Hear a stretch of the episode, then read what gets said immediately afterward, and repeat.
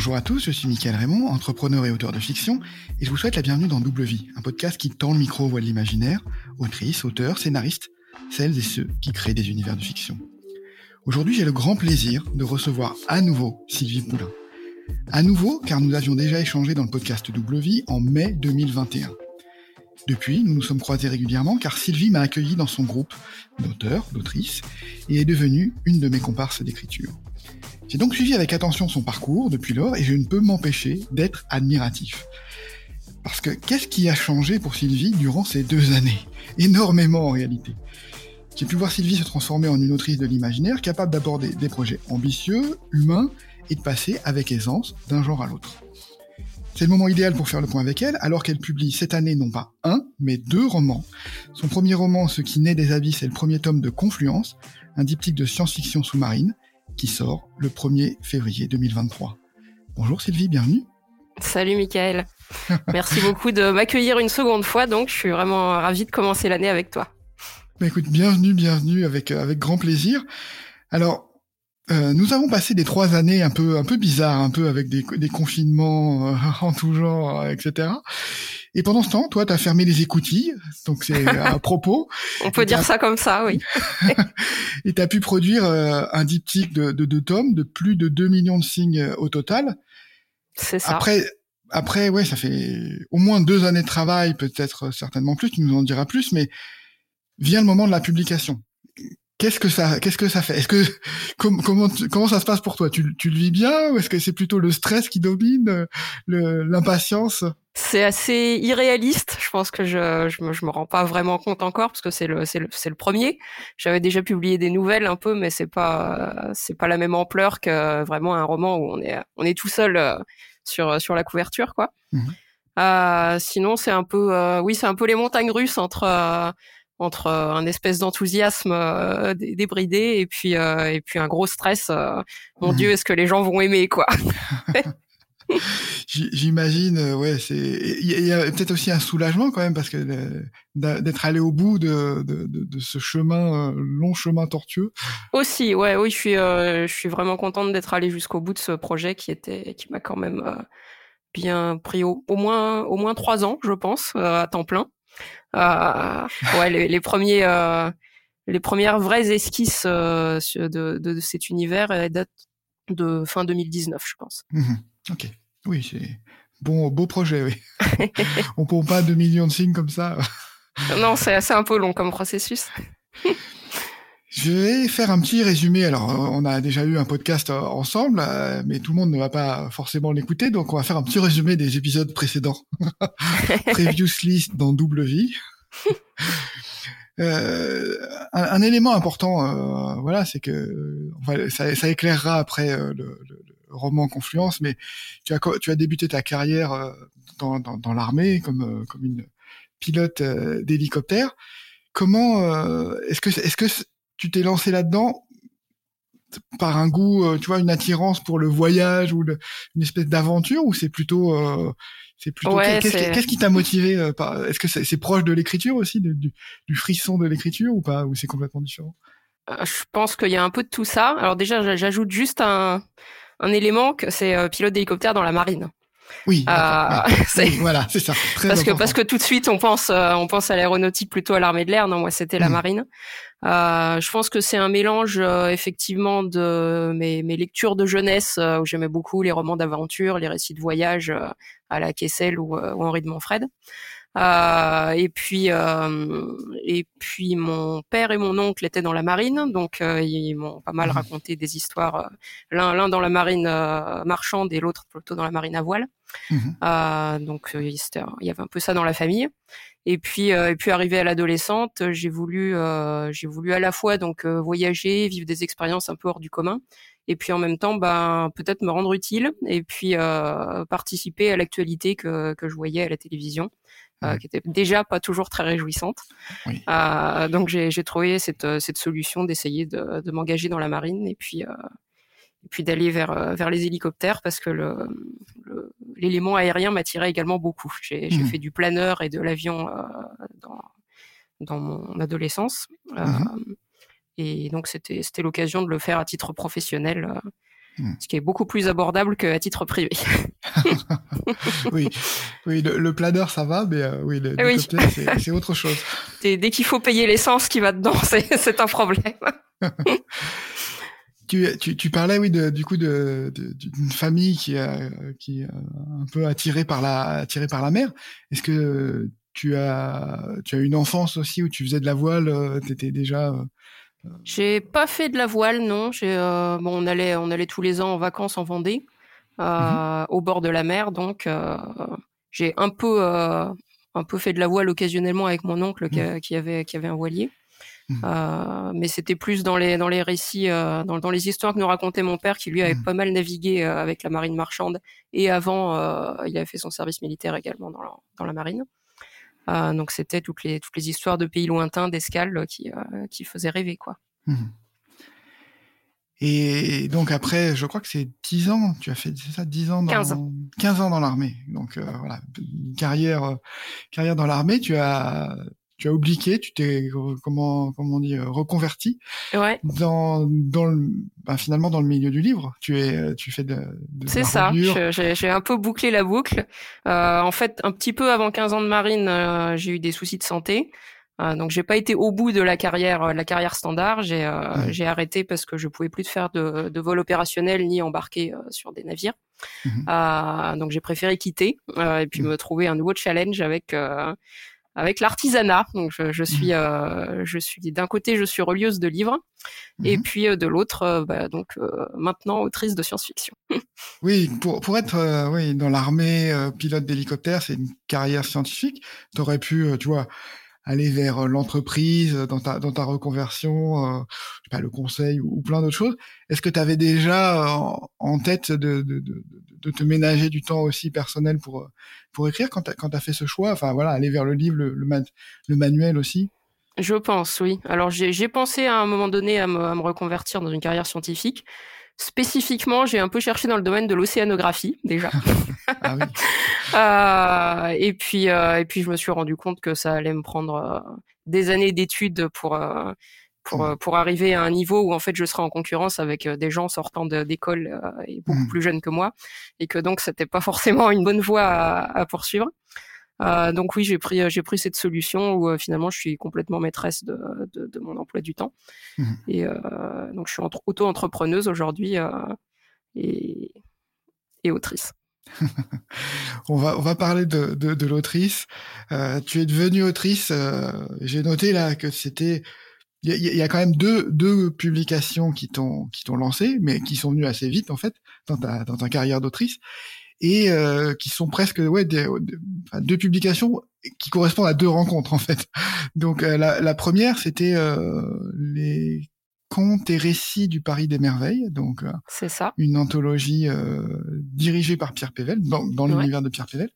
Est-ce que est-ce que tu as des comment ça s'est passé en fait? Comment tu as tu t'es retrouvé dans cette aventure incroyable? Euh, bah justement, c'était dans la période où euh, j'étais encore dans la marine, mais déjà arrêté de vol, mmh euh, et où du coup j'avais plus de temps pour pour écrire, et je, je cherchais je enfin, je cherchais un, projet à développer, puis je suis tombée sur un appel à texte donc de Pierre Pevel avec les éditions Bragelonne pour pour écrire des, des, des, nouvelles dans son univers du Paris des merveilles, mmh. donc de la fantaisie historique qui se passe à la Belle Époque avec des fées, des dragons, tout ça. Mmh.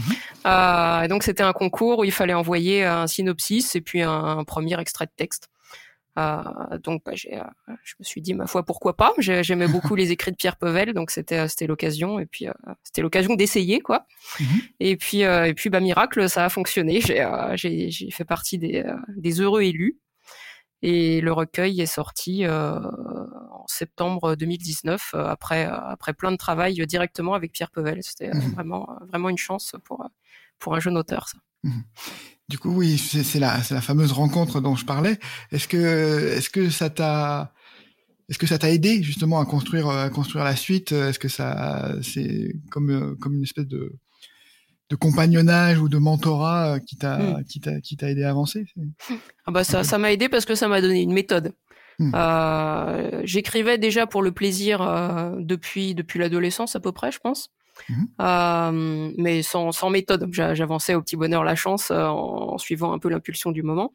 Et en fait, bah, Pierre, il m'a appris que c'était possible d'écrire un synopsis, que, que ce synopsis, il pouvait ensuite être détaillé en, en scène à scène et que ça pouvait servir vraiment de colonne vertébrale à, à l'écriture, qu'elle était beaucoup plus, beaucoup plus cohérente et construite euh, par la suite. Alors j'ai un peu adapté maintenant le, le, processus euh, parce que euh, je me suis rendu compte que à l'échelle de la nouvelle ça fonctionne très bien. À l'échelle de 2 millions de caractères, c'est beaucoup plus compliqué d'écrire dès le début. je pars de là, je finis là, et puis mmh. et puis de suivre toutes les étapes qu'on a qu'on a préétablies. Donc euh, je fais je fais un, un espèce de, de, processus un peu euh, un peu un peu bâtard entre entre l'architecte et le et le jardinier comme on dit souvent mmh où je commence effectivement par euh, par, par, établir un, un, synopsis général qui me donne les vraiment les grandes étapes clés et puis le début et une esquisse de la fin. Et puis et puis ensuite j'avance par partie euh, je, je, fais mon scène à scène sur euh, sur la première partie du roman. Alors pour euh, pour Confluence par exemple, c'est divisé en quatre parties, donc ça a correspondu à ces quatre parties. Mhm. Je rédige cette cette cette première partie sans m'interdire de, de dévier du du scène à scène. En fait, c'est ça reste assez souple. Et ensuite, quand j'arrive à quand j'arrive à un moment clé du récit qui marque la fin d'une partie, là je m'arrête je fais une relecture complète, je vérifie la cohérence. Éventuellement, si j'ai le temps et s'ils sont disponibles, je fais appel à des bêta-lecteurs. Mhm. Euh, coucou Benjamin et Lucille.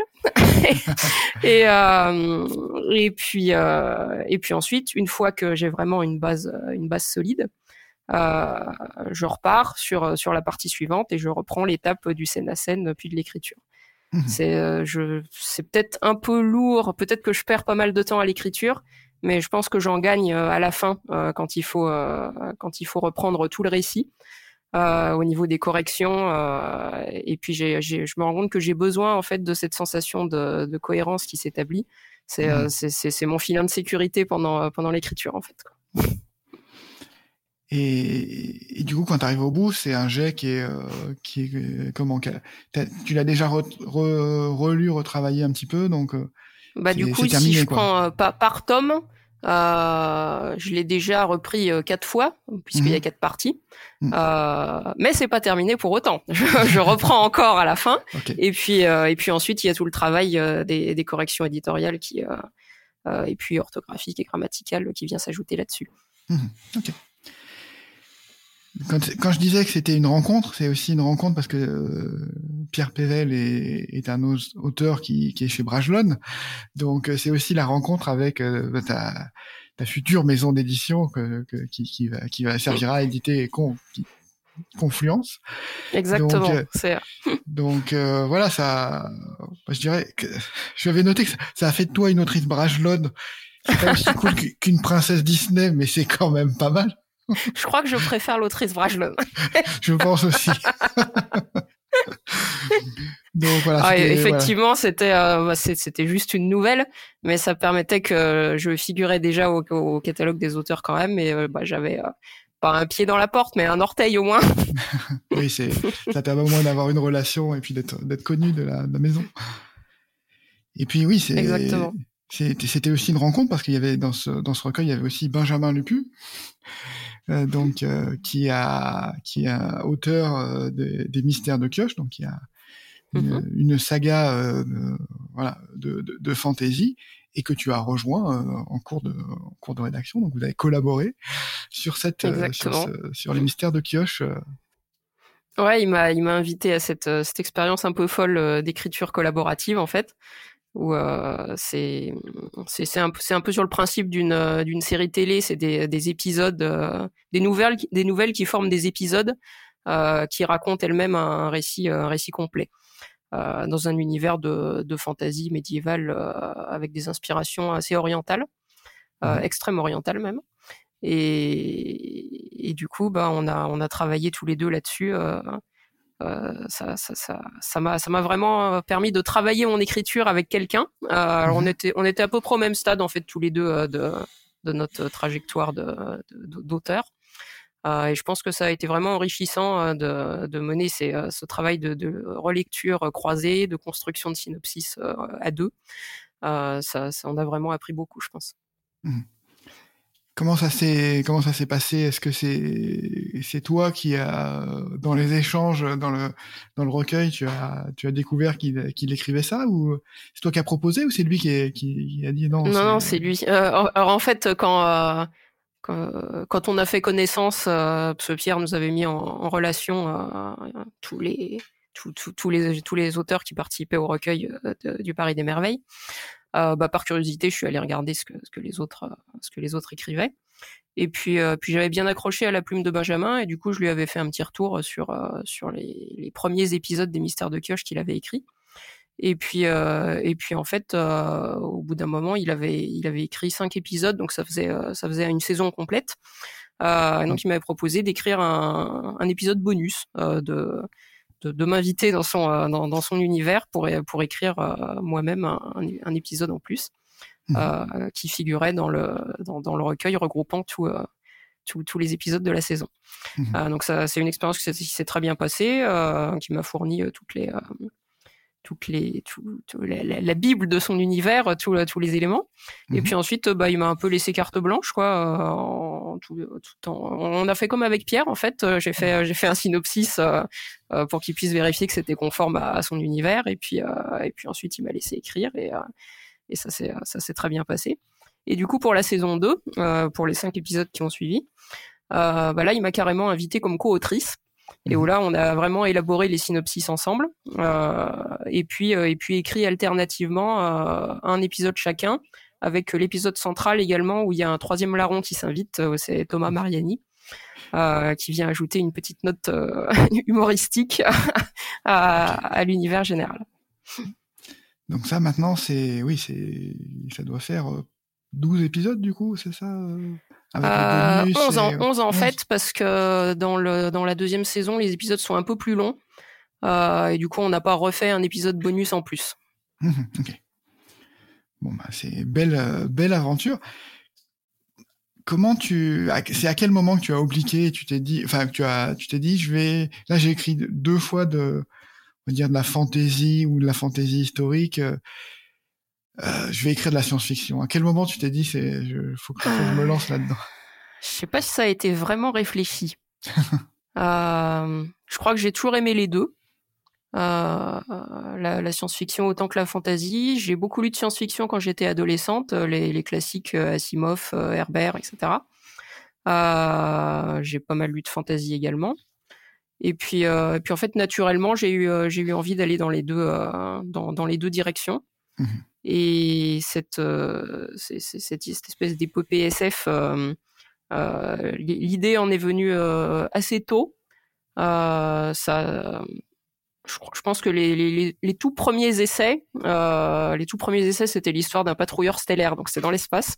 Mmh euh, ça, ça, doit dater de 2017. Donc à, à nouveau, c'est une époque où j'étais encore dans la marine mmh et où ça, ça s'inspirait relativement directement, avec beaucoup plus de péripéties, de, de l'expérience que j'avais vécue sur euh, dans, dans, un détachement embarqué sur les frégates de surveillance euh, en Martinique. Mmh. J'avais trouvé la, la, la, dynamique de groupe euh, euh au sein de l'équipage. Enfin, je trouvais que c'était quelque chose de très fort d'embarquer de, comme ça au bout du monde avec une centaine d'inconnus et puis et de devenir vraiment une un équipage quoi, des, des collègues voire des amis. Euh, de vivre ensemble vraiment. Euh, donc j'avais voulu retranscrire ça dans une histoire de science-fiction. Et au départ, c'est parti dans l'espace. Et puis, euh, en fait, petit à petit, au fur et à mesure que j'ai affiné euh, le, le, récit, que j'ai fait des tests, euh, donc ça c'est ça s'est réparti entre 2017 et 2019, ça. Euh, bah, l'histoire, elle s'est rapprochée de la Terre progressivement. Euh, elle s'est aussi rapprochée dans le temps. Et, mmh. euh, et finalement, euh, bah, ça, ça, a fini par, euh, par revenir à l'élément maritime qui était, le, qui était à l'origine de, de, de l'histoire. Mmh. J'ai dans, dans, la chronologie, je sais pas très bien comment comment ça s'insère parce que tu as tu as gagné donc tu, tu as eu deux publications euh, voilà assez assez rapidement et puis tu as gagné le prix Alain Le Bussy euh, en 2021 donc un prix de ouais de nouvelles euh, pour euh, la nouvelle 20 000 lieux sans lumière. Donc, vous apprécierez le, la référence à Jules Le petit jeu de mots. le petit jeu de mots. Euh, comment est-ce que c'était un test de, de, de, ton univers de confluence, euh, donc ton univers sous-marin, ou est-ce que c'était euh, un intermède que non, c'était c'était exactement ça. Euh, je pense que j'étais déjà pas mal avancé dans l'écriture du tome 1 à ce moment-là. Euh, je l'ai écrit fin 2020. Ah, je, oui. Je pense que j'avais fini d'écrire le tome 1, que je l'avais laissé à ma bêta lecteur et que et que en attendant, il fallait que je fasse quelque chose pour m'occuper. Et, euh, et du coup, il y avait ce il y avait ce concours de nouvelles de science-fiction qui était euh, qui était ouvert parce que ce qui est assez formidable, c'est que il y a pas de il y a pas de thème, donc on peut on mmh. peut vraiment laisser euh, libre cours à son imagination du moment que c'est de la science-fiction. Mmh. Euh, D'ailleurs, si vous écrivez, je vous engage à concourir. Les sélections sont ouvertes. Et du coup, bah, je me suis dit que c'était l'occasion euh, de, de, de, tester cet univers. Donc, j'ai, j'ai pris, euh, j'ai pris certains des personnages de Confluence. Mmh. Euh, je suis allé dans leur passé et, euh, et j'ai raconté un, un, un, élément de, de leur passé euh, qui est, qui, qui, est, qui, est, intéressant euh, sans être absolument nécessaire à Confluence. Quoi. Mmh. On n'a pas, on n'a pas besoin de le lire. On, on, en entend parler sous une autre forme dans le dans, dans le roman de toute façon. Mmh. Mais du coup, c'était euh, c'était l'occasion de, de, tester un univers sous-marin avec euh, tout l'aspect technologique, euh, le, à la fois le, les, les, les dangers des, des, abysses et puis la, la poésie de, des, des, grands fonds avec la bioluminescence, tout ça. Mmh. Euh, et puis, bah, visiblement, ça, ça a plutôt pas mal marché. Oui, oui, bah, ça, ça, ça a dû être encourageant pour, pour, pour, pour, pour, ouais, pour le roman. Ouais. Et puis, mmh. peut-être, ça, ça aide aussi euh, quand on pitch son roman, de dire qu'on a gagné euh, un prix pour une nouvelle dans le même univers. Ça, ah, je t'avoue, toujours... j'ai pas du tout pensé à le dire. ok, bon, bah, c'est pas grave. Là, on a tourné autour de, de, de, Confluence, mais on va, on va revenir. Comme, est-ce que tu peux, euh, voilà, raconter euh, en quelques mots, le, pitcher l'histoire, cette histoire sous-marine? Ouais. Alors, je vais commencer par l'univers un peu parce que c'est, c'est, un peu la condition sine qua non pour comprendre ce qui se passe. Mhm. Euh, donc, j'ai situé l'histoire au 24e siècle, à un moment donné où j'imagine que la conquête spatiale a échoué et que la, la surface des terres, la terre ferme, est complètement dévastée euh, par un changement climatique qui est, euh, qui, qui, est devenu hors contrôle. Quoi. Il, s'est, il s'est complètement emballé. Donc les, l'humanité en fait a été obligée de se, de se réfugier euh, où il restait de la place, c'est-à-dire sous l'eau au sein de communautés qui sont assez isolées, mais quand même interdépendantes. Euh, chacune est chacune est spécialisée en fonction des ressources dont elle dispose dans son environnement, et elles sont connectées par euh, par un réseau de sous-marins euh, cargo euh, qui s'appelle l'ANS, mmh. en référence à la Ligue hanséatique des, des 12e, 17e siècles. Mmh. J'aime bien mettre un peu de l'histoire dans, dans mes histoires. Euh, alors parmi parmi toutes ces euh, toutes ces communautés spécialisées, petit le petit point euh, le petit point particulier, c'est qu'il y en a une par euh, par région océanique. qui correspond à peu près au découpage des océans actuels, qui s'occupe de la défense et puis de, de, du maintien de la paix pour, pour les autres communautés. Donc en Atlantique, en Atlantique Nord, là où se situe cette histoire, euh, c'est une cité qui s'appelle Atlantis, qui se trouve sur la côte américaine et euh, qui est à peu près euh, à peu près l'héritière de, de l'OTAN actuelle, quoi. Mmh. Atlantis a un peu la pression au début de l'histoire parce que sa dernière grosse opération a été un fiasco total, et puis qu'en plus l'administration civile la soupçonne un peu de vouloir prendre le pouvoir. Mmh. à partir de là, on va suivre les, les trajectoires entrelacées de, plusieurs personnages euh, dont le principal s'appelle Wolf. C'est un sous-officier euh, de la fameuse armée d'Atlantis, euh, qui est sur le point de, participer à, une nouvelle opération particulièrement ambitieuse, euh, qui vise à soumettre une communauté rebelle qui, se cache euh, en fait à l'intérieur d'une faille volcanique en plein milieu de l'Atlantique. Alors personne ne comprend comment euh, comment ils font pour survivre pour survivre là-dedans, parce que c'est un, un, environnement très instable avec des pressions euh, monumentales. Euh, il n'y a aucune autre cité qui, qui, qui arrive à durer là-dedans. Mmh. Euh, et euh, donc pendant pendant, pendant l'opération, euh, Wolf va se retrouver isolé parce qu'il est envoyé à la poursuite d'un fuyard. Euh, et puis finalement, tant mieux pour lui, parce que pendant ce temps-là, ses collègues qui connaissent absolument pas le, enfin qui maîtrisent pas l'environnement abyssal de la faille, euh, provoque un cataclysme et qui, qui, détruit aussi bien la force d'assaut euh, que la communauté rebelle.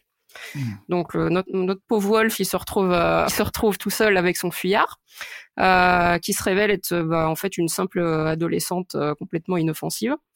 Sauf que ben cette jeune fille qui s'appelle Jian, euh, bah, c'est la dernière, euh, la dernière survivante de son, de sa communauté, et du coup, c'est la dernière qui est capable de, de, dire quelque chose sur les, sur les secrets qui permettaient à, mmh. aux siens de, de survivre dans, dans, la faille. Mmh. Donc, euh, Wolf commence par suivre euh, les derniers ordres qu'il a reçus. Il capture Jian. Il essaye de, de l'emmener vers un, un, endroit où il espère retrouver un croiseur Atlante. Et évidemment, ça se passe pas du tout comme prévu. Euh, le, militaire et la jeune fille sont obligés de collaborer pour euh, pour survivre à un milieu qui est pas franchement accueillant. Euh, et ils finissent par être ramassés par un sous-marin cargo, le Grondin, qui, qui, était là pour pour espionner les opérations militaires pour le compte de l'administration civile, justement. Mmh. Et ensuite, bah, je vais me contenter de dire que ça se complique très rapidement parce que autant les autant les militaires que les euh, que les commerçants euh, veulent absolument euh, mettre la main sur Jian et sur sur les secrets de, de son peuple. Mmh. Puis les, les membres d'équipage du Grondin ont des des allégeances et des objectifs qui sont pas forcément concordants. Mmh. Et il y a des pirates qui se mettent dans le dans la danse. voilà. Oui, c'est alors c'est franchement c'est euh, bah, tu, tu, le mets, tu le mets bien en place. Et ce qui, moi, ce qui m'a frappé quand j'ai quand, quand, quand j'ai lu tout ce tout ce début, c'est que euh, tu arrives à, à, mêler le merveilleux, donc le merveilleux, comme tu disais, la poésie des fonds marins, le le, le côté aventureux, même il y, a, du Jules Verne dedans quand on croise des poulpes géants. Et voilà, il y a une espèce de, de passage obligé d'aventure. Voilà, on est on est tout de suite dans le dans, dans le roman d'aventure. Euh, ouais, comme on voyait au, 19e, 20e siècle, c'était vraiment le, le cœur de, du, du, roman d'aventure, tout en le mixant avec de la politique euh, et du militaire, enfin un peu de science-fiction militaire. Euh, de type euh, The Expense quoi donc euh, voilà si tu, si mm. tu mélanges Jules Verne et The Expense t'as la confluence quoi en gros bah, t'as, as à peu près mes grandes références. tu rajoutes une pincée de vie et on est, on est bon. Donc voilà, j'étais voilà impressionné par cette capacité à mêler les à, les, à mêler les deux les deux échelles en fait, l'échelle humaine, la poésie et puis le, le, le militaire. Donc euh, c'est c'est vraiment euh, impressionnant. Merci. On a l'impression que tu as fait énormément de recherches sur euh, sur les fonds marins, les abysses. ça a été un, un, gros travail. Comment, comment Oui, j'ai mis, mis, le doigt dans un engrenage dont il n'est pas encore sorti en fait. Euh, effectivement, j'ai euh, euh, j'ai tendance quand je quand je me lance dans, dans, dans, la documentation pour un pour un projet comme ça à vraiment partir un peu tous azimuts. Et donc j'ai lu lu autant des romans que des livres techniques sur l'océanographie ou sur les sous-marins et puis, euh, et puis le, le, le, truc qui m'a vraiment fasciné, c'est la biologie marine en fait. Euh, on cherche tout le temps les, euh, les, les aliens dans l'espace, mais en fait, il faut arrêter. Ils sont, ils sont là, ils sont sous les vagues. c'est nos voisins, et, euh, et c'est absolument incroyable ces, ces, ces bestioles qui, qui, qui, nous côtoient en fait. Euh, donc c'est euh, c'est c'est devenu une euh, c'est devenu une certaine passion, oui. Euh, un, un, des écosystèmes qui m'a le plus fasciné et qui qui du coup a servi de cadre pour euh, pour la communauté rebelle, euh, c'est c'est les sources hydrothermales. Euh, c'est des, des, espèces de, de, de cheminées euh, qui, qui, se trouvent dans les zones volcaniques au fond des, au fond des rifts, qui sont les, les, les, endroits au centre des océans où les plaques tectoniques se rencontrent et puis euh, forment des, des, des, montagnes avec un fossé au milieu. Euh, donc c'est des zones très actives euh, géologiquement. Et donc tu as, de l'eau qui, euh, qui, qui, passe en profondeur euh, au voisinage du magma, qui chauffe à des températures invraisemblables et qui ressort à 400 degrés, très chargé en minéraux ça précipite au contact de l'eau dans les grands fonds qui est à peu près à 4 degrés en moyenne et ça fait mmh. des, des véritables euh, des, des, des, champs de cheminées qui sont des véritables oasis pour la vie euh, pour la vie sous-marine. Euh, donc tu as un, un, un, pullulement de, de, de crabes, de, de vers, de, qui, qui se regroupent autour de autour de ces de, de ces cheminées. Euh, et ce qui est assez formidable, c'est que c'est en fait c'est une chaîne de vie qui est qui est parallèle à la nôtre. Elle n'est pas basée sur la même chose. Nous, mmh. la, la, chaîne de vie dont on fait partie, elle est basée sur la photosynthèse. sur sur sur les végétaux qui utilisent la lumière du soleil pour pour produire des, des, éléments nutritifs. Et là, eh ben c'est avec avec des formes de vie euh, finalement euh, qui, qui, peuvent être assez euh, similaires, par exemple notamment les crabes.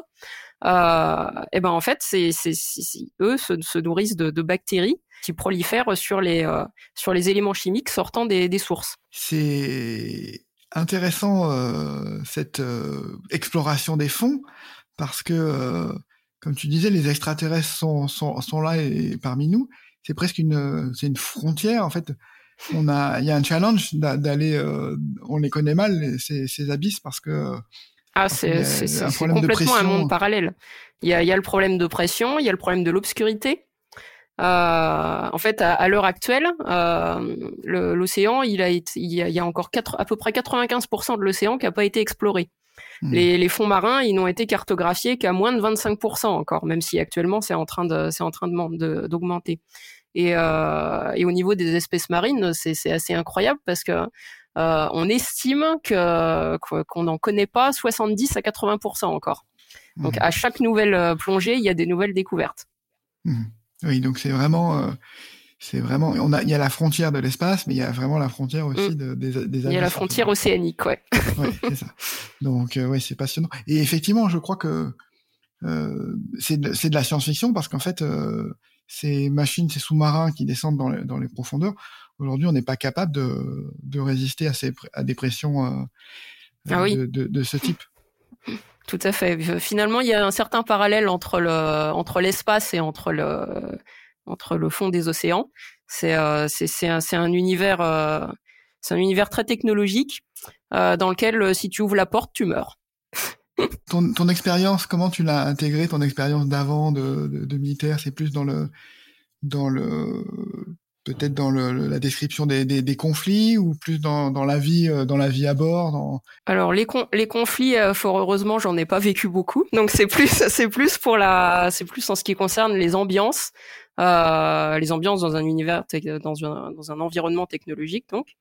Euh, la vie à bord avec euh, ce, truc de la vie en équipage euh, où on a finalement assez peu de vie privée et où, on partage le quotidien les uns des autres. et puis bah, pour, élaborer la dimension technologique des, sous-marins, je me suis un petit peu inspiré de ça. Enfin, je, fais, un, mix entre les, l'état des recherches actuelles et ce que ça peut donner euh, dans, dans trois siècles peut-être. Et puis euh, et puis des choses que j'ai connues. alors pareil en les en les poussant un petit peu plus loin. bon, ce qui fait que finalement. Euh, honnêtement, mon sous-marin, il, ressemble, il ressemble plus à une frégate de surveillance euh, dans ses dans ses espaces et ses volumes que que aux sous-marins nucléaires actuels, quoi, qui sont mmh. beaucoup plus restreints où il y a moins de place. Mmh. Il y a, oui, il y a aussi euh, dans, dans l'ambiance, il y a aussi une ambiance un peu euh, Star Trek dans le sens mmh. où il y a un équipage avec chaque chaque poste qui est bien défini, chaque rôle. Alors on va avoir le médecin, euh, ouais. euh, voilà les le médecin, la navigatrice, euh, le mécano, euh, le, le, radio, etc. Voilà, donc il y a, y a, une espèce de, de, de, de cohésion d'équipe, un peu à la Star Trek, chacun jouant un rôle mm. particulier dans le dans l'équipe. Donc c'est aussi l'ambiance. Bah, un peu un peu à la, à la, Star Trek et un peu à la à la équipage d'hélicoptère en fait, okay. où, où, où, chacun où chacun a son rôle bien déterminé. On n'empiète pas sur les tâches les uns des autres. Euh, mais en même temps, c'est euh, qu'on se complète et, euh, et au final, c'est ça qui fait qui fait fonctionner l'ensemble. Et toi là-dedans, dans tout ça, quand tu quand tu t'es lancé dans ce dans ce projet, euh, tu avais travaillé sur des sur des nouvelles. Comment comment comment tu t'es dit Enfin, euh, t'as commencé par des petits bouts, une nouvelle, ou est-ce que t'as t'as as lancé le les les quatre parties T'avais les quatre parties en tête et je crois que j'ai pas tellement réfléchi à ça. En fait. Ça, je, me, je me suis lancée. Oui, j'ai euh, bah, j'ai fait j'ai fait ce que je disais au début là d'avoir à peu près un synopsis. Euh, alors au début, je pensais pas faire deux tomes. C'est euh, j'avais j'avais à peu près une histoire qui j'espérais se tiendrait sur un tome. Mmh. Et puis et puis petit à petit, bah, l'histoire s'est enrichie. les personnages ont évolué d'une façon que j'avais pas forcément anticipé au départ. Euh, et puis le, le, récit a intégré euh, plein de plein de questions que je me pose moi-même sur sur la société, sur l'environnement, sur sur des tas de problématiques. qui vont du, du, du vieillissement au, deuil en passant par la résilience, le, la responsabilité des, des, tas de trucs quoi. Et, et, et, du coup à la fin bah, ça fait 2 millions de signes et donc deux tomes. Oui, et puis quand on lit euh, ouais, Confluence, tu as quand même un sens aussi voilà, de, de la mise en scène. C'est-à-dire que tu tu hésites pas à prendre le temps de, de, de, de faire mm. rentrer dans la scène. Et ce que tu décrivais sur euh, le passage, euh, la, la, poursuite de, de, de la fuyarde, euh, etc. Et bon, il y, a, il y a quand même, tu, tu, prends le temps de poser l'ambiance et de, de poser ce merveilleux. donc c'est mm. c'est aussi pour ça que voilà, tu as, as, besoin d'espace aussi pour pour te développer. Ouais. Bah, j'espère. Euh, enfin, j'avais la volonté de, de à la fois raconter quelque chose, une histoire divertissante avec euh, pas mal de rebondissements, et puis en même temps euh, d'essayer d'en mettre un peu plein les yeux au lecteur avec un environnement auquel il n'est pas habitué. Quoi. Mmh. Oui, c'est c'est réussi parce qu'on a presque plus de effectivement de comment dire de de rencontres extraterrestres, comme tu disais, dans cette dans, dans, cette affaire que dans certains certains romans de science-fiction où où finalement, euh, voilà, la, la, vie étrangère, c'est beaucoup de. On, va se... voilà, l'alien arrive très vite et euh, il n'a pas la forme qu'on attendrait, mais, mais, il sera au centre du, euh, de, de, de, toute l'histoire en fait. Euh, Aujourd'hui, tu es donc tu as ce tome 1 qui est, qui est terminé, le tome 2 est terminé aussi, je crois. Mmh le tome 2, euh, je l'ai rendu, euh, je l'ai rendu à l'éditrice euh, en, septembre dernier. et du coup, bah, il reste, il reste les corrections éventuellement éditoriales et puis orthographiques à, mmh. faire. Comment est-ce que est-ce que ta technique entre le tome 1 et le tome 2, ça, la méthode, tu as employé la même méthode ou ça justement ça a évolué parce que il y a des choses qui que tu as dû adapter? je crois que j'ai conservé la même. Ça, ça fonctionnait assez bien pour moi, ça. Mm. Euh... quand tu mm. trouves ta méthode, c'est ça, tu la gardes euh, précieusement. Euh. Ouais, elle changera certainement avec le temps euh, et avec l'expérience, mais, mais, mais, pour l'instant, ça, ça semble fonctionner. Oui, chacun, chacun a la sienne. quand tu, tu as réussi à convaincre Brajlon, alors je, je sais qu'on dit souvent voilà, dans le milieu de, de l'imaginaire. Attention, faites euh, juste un tome parce que vous allez faire peur aux éditeurs si vous arrivez en disant voilà il y a, deux tomes. Euh, bah ça n'a pas fait peur à, à en fait. Ils ont réussi à les ah, Écoute, a priori non. Je pense qu'ils ont regardé l'histoire plus que la taille. Mhm. Et puis un, un diptyque, je pense que ça reste euh, ça reste encore relativement euh, raisonnable. C'est c'est deux tomes. et puis c'est une histoire finie. Mhm. c'est ça peut ça, ça, ça s'arrête, enfin, ça, ça, se termine au bout de deux tomes. Mmh. Il y a aussi le, bah, oui, avais, le, le, tome 1 était suffisamment aussi convaincant pour donner envie de, de lire la, la Là, il était terminé. Oui. Euh, pas le, pas le tome 2. Le tome 2, euh, j'en étais encore au stade du synopsis, je crois. Euh, mais ça donnait une bonne idée, quoi. Mmh. Et puis c'est agréable aussi, euh, là les, les, deux tomes sont terminés, donc ils vont sortir de manière euh, très rapprochée. Donc pour le lecteur, c'est mmh. quand même aussi euh, oui, c'était quelque chose qu'on voulait, ça, avec Brajlon, que ça, que ça sorte euh, à quelques mois d'écart seulement. Euh, c'est mieux pour le lecteur, je pense. Comment, comment est-ce que tu abordes la sortie en, en, ce moment? Est-ce que tu vois, t'es es sollicité de toutes parts ou pour l'instant c'est calme en attendant que les, les, les, retours des lecteurs arrivent? Pour l'instant, je vais dire que c'est le calme avant la tempête. Donc tu profites, euh, tu fais le, le plein d'énergie. Euh. Je stresse. Tu stresses, ouais. Bon, c'est à l'heure actuelle, il doit rester quoi, trois semaines à peine? Ouais, c'est ça. Le, premier, il sort le 1er février et puis le deuxième en septembre. Hmm. Est-ce que tu sais euh, déjà, parce que voilà, tu, tu disais après que tu aies mis le point final sur le tome 1, tu, tu avais besoin de t'occuper et tu as écrit une nouvelle. Est-ce que tu, tu, tu, écris déjà des choses? Est-ce que tu sais ce que tu veux faire euh, ensuite? Parce que on, se doute que tu, tu vas pas rester euh, euh, comme ça. non. Alors j'ai j'ai très envie de retourner dans, dans l'univers de Confluence, mais je vais attendre de voir si ça fonctionne, mhm. si, le, si le, le lectorat apprécie et euh, est au rendez-vous. Euh, en attendant, bah, j'ai assez envie de retourner vers de la fantasy, euh, probablement de la fantasy historique, euh, en m'inspirant de la Mésopotamie, par exemple. Donc, euh, je, je, suis dans la phase où je suis en train de lire un peu tout ce qui me tombe entre les mains, mhm. euh, et puis d'essayer de bâtir un premier synopsis. Donc, c'est un, un, processus assez long. Euh, mais ça, ça vient, ça vient petit à petit comme ça. Mhm. Ok, donc j'imagine que oui, c'est tu, tu sais pas encore si tu auras deux tomes, trois tomes. Euh. Je vais essayer de, de rester à un seul tome cette fois-ci. Ce, ce serait un exercice intéressant. la concision, la concision. Euh, est-ce que euh, oui, je, je, crois aussi que on, on, a un petit, alors moi, ah, contribution modeste, mais on a un projet commun on a un, petit projet en commun, donc on peut, euh, on peut lever le voile là-dessus. Donc avec un titre alléchant pour les gourmets, s'appelle Fromaginaire. Est-ce que, tu peux en dire quelques mots? Euh, bah donc on fait partie du même petit groupe d'auteurs euh, qui s'est qui s'est constitué autour d'un noyau qui, qui au départ vient d'une d'une masterclass des Imaginales. Euh, et donc on se, retrouve régulièrement pour écrire, euh, euh, pour parler. Et on s'est rendu compte qu'on avait une passion commune, une passion gastronomique, un intérêt particulier pour le fromage notamment. Et, euh, et puis en blaguant, on s'est dit, bah tiens, on devrait faire, on devrait faire un recueil d'imaginaire sur le fromage si, si un jour on a envie.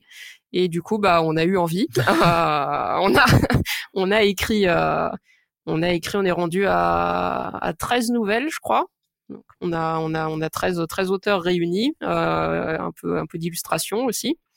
Euh, donc c'est c'est très euh, c'est très humoristique forcément comme comme projet. Et donc tout ça, ça va passer par un financement participatif entre fin février et début avril. Donc attendez-vous à entendre parler de fromage. J'en ferai également la promotion. En 2023. oui, ça, ça, évoque un peu les, les, les, les projets euh, qu'il y avait autour de marmite et micro-ondes aussi, de oui. l'imaginaire culinaire, quoi, tout ce qui est, tout ce qui mm. peut. Donc là, c'est spécialisé sur le fromage, mais voilà, c'est un peu dans, dans l'état d'esprit euh, de ces, de, de ces éléments-là. Euh, bah écoute, Sylvie, je crois qu'on a on a fait le tour. Que dire de plus? Oui, euh, je, je, je, crois que je ne dirais pas assez de bien de, de ce que j'ai lu de, de, de, Confluence parce que euh, voilà, ça m'a ça m'a ça m'a emporté. Et effectivement, une fois qu'on bah, le rythme est le rythme est vraiment très euh, haletant. En fait, on peut pas le lâcher. En fait. Donc, euh, donc euh, c'est. Ah, tu me fais plaisir. donc non, c'est très très très bien construit. Oui, j'aurais des, des, des, dizaines de questions à, te poser sur sur la manière dont tu as construit. Ce qui me fascine, c'est la manière dont tu fais l'aller-retour entre le le macro et le micro, entre le ce qui se passe à grande échelle et puis le ce qui se passe au niveau des bah, un, truc, du personnage. Un truc qui m'a pas mal, euh, enfin parmi toutes les questions que je me pose sur la société, c'est euh, le, rapport entre le, le, collectif dont on fait tous partie et en même temps on est des individus mhm. et comment euh, comment les deux coexistent et puis s'inscrivent ou, ou entrent en opposition. donc effectivement il y a pas mal ça qui ressort dans le roman. J'ai euh, le, mon côté optimiste fait que fait que dans dans dans, cette, dans cet univers assez euh, post-apocalyptique finalement, bah il y a quand même l'humanité qui cherche à se réinventer. Mmh. Euh, donc en essayant d'être peut-être un petit peu moins individualiste et, et de penser un peu plus au collectif. Euh, mais ça donne lieu à d'autres problématiques et donc c'est effectivement une thématique centrale du, du roman. Mmh. Oui, puis c'est bon voilà pour ceux qui parfois ont, des réticences à lire de la, science-fiction parce que ça va être euh, ça va être sombre, ça va être post-apocalyptique ou ça va être euh, voilà un peu un peu déprimant. Là, il y a voilà, il y a quand même une, une énergie, l'énergie qu'on retrouve un peu aussi même dans le, les KPDP, dans dans dans, dans l'aventure quoi. C'est vraiment le le, le, le, le, moteur de le moteur de l'histoire et donc ça fait c'est une science-fiction qui fait du bien quoi. Donc chouette. C'est le but. Donc euh, voilà, bah, je, souhaite euh, tout le meilleur pour ce pour ce lancement qui va arriver euh, qui va être arriver très bientôt. Qui va arriver très très vite. Donc je disais que le, deuxième tome arrivera aussi cette année. Est-ce que tu as à peu près la, la, la, période à laquelle il doit... euh, Au mois de septembre. mois de septembre. Je, je sais pas exactement quand, mais enfin Mhm. normalement c'est le mois de septembre. Et est-ce que tu peux partager le, le- le titre déjà ou c'est secret encore? Euh, normalement, le titre sera euh, Ce qui reste après les tempêtes. Ok. Bon bah voilà, c'est alléchant. Donc Il va y avoir des ouragans dans cette histoire. ah parfait. Des ouragans hmm, sous-marins? Oui, Ok. je- au propre et au figuré. Ok. Ça marche. Bah écoute, j'ai hâte de voir euh, la, la, la suite de ton parcours et puis d'avoir tes prochains tes prochains écrits. Merci euh, beaucoup hein, de, de, de passer du temps euh, pour parler de pour parler de tes projets. C'est toujours euh, Bah, c'est toujours un plaisir. Ouais, bah pour moi aussi. Et bah écoute, je te souhaite le, le meilleur. Je, je le répète, faut faut lire Confluence parce que voilà, même si euh, la science-fiction euh, fait parfois peur, euh, là franchement c'est ça se lit euh, comme de comme de l'eau. Merci beaucoup Sylvie, et à très bientôt. Je t'en prie. À bientôt, Michael.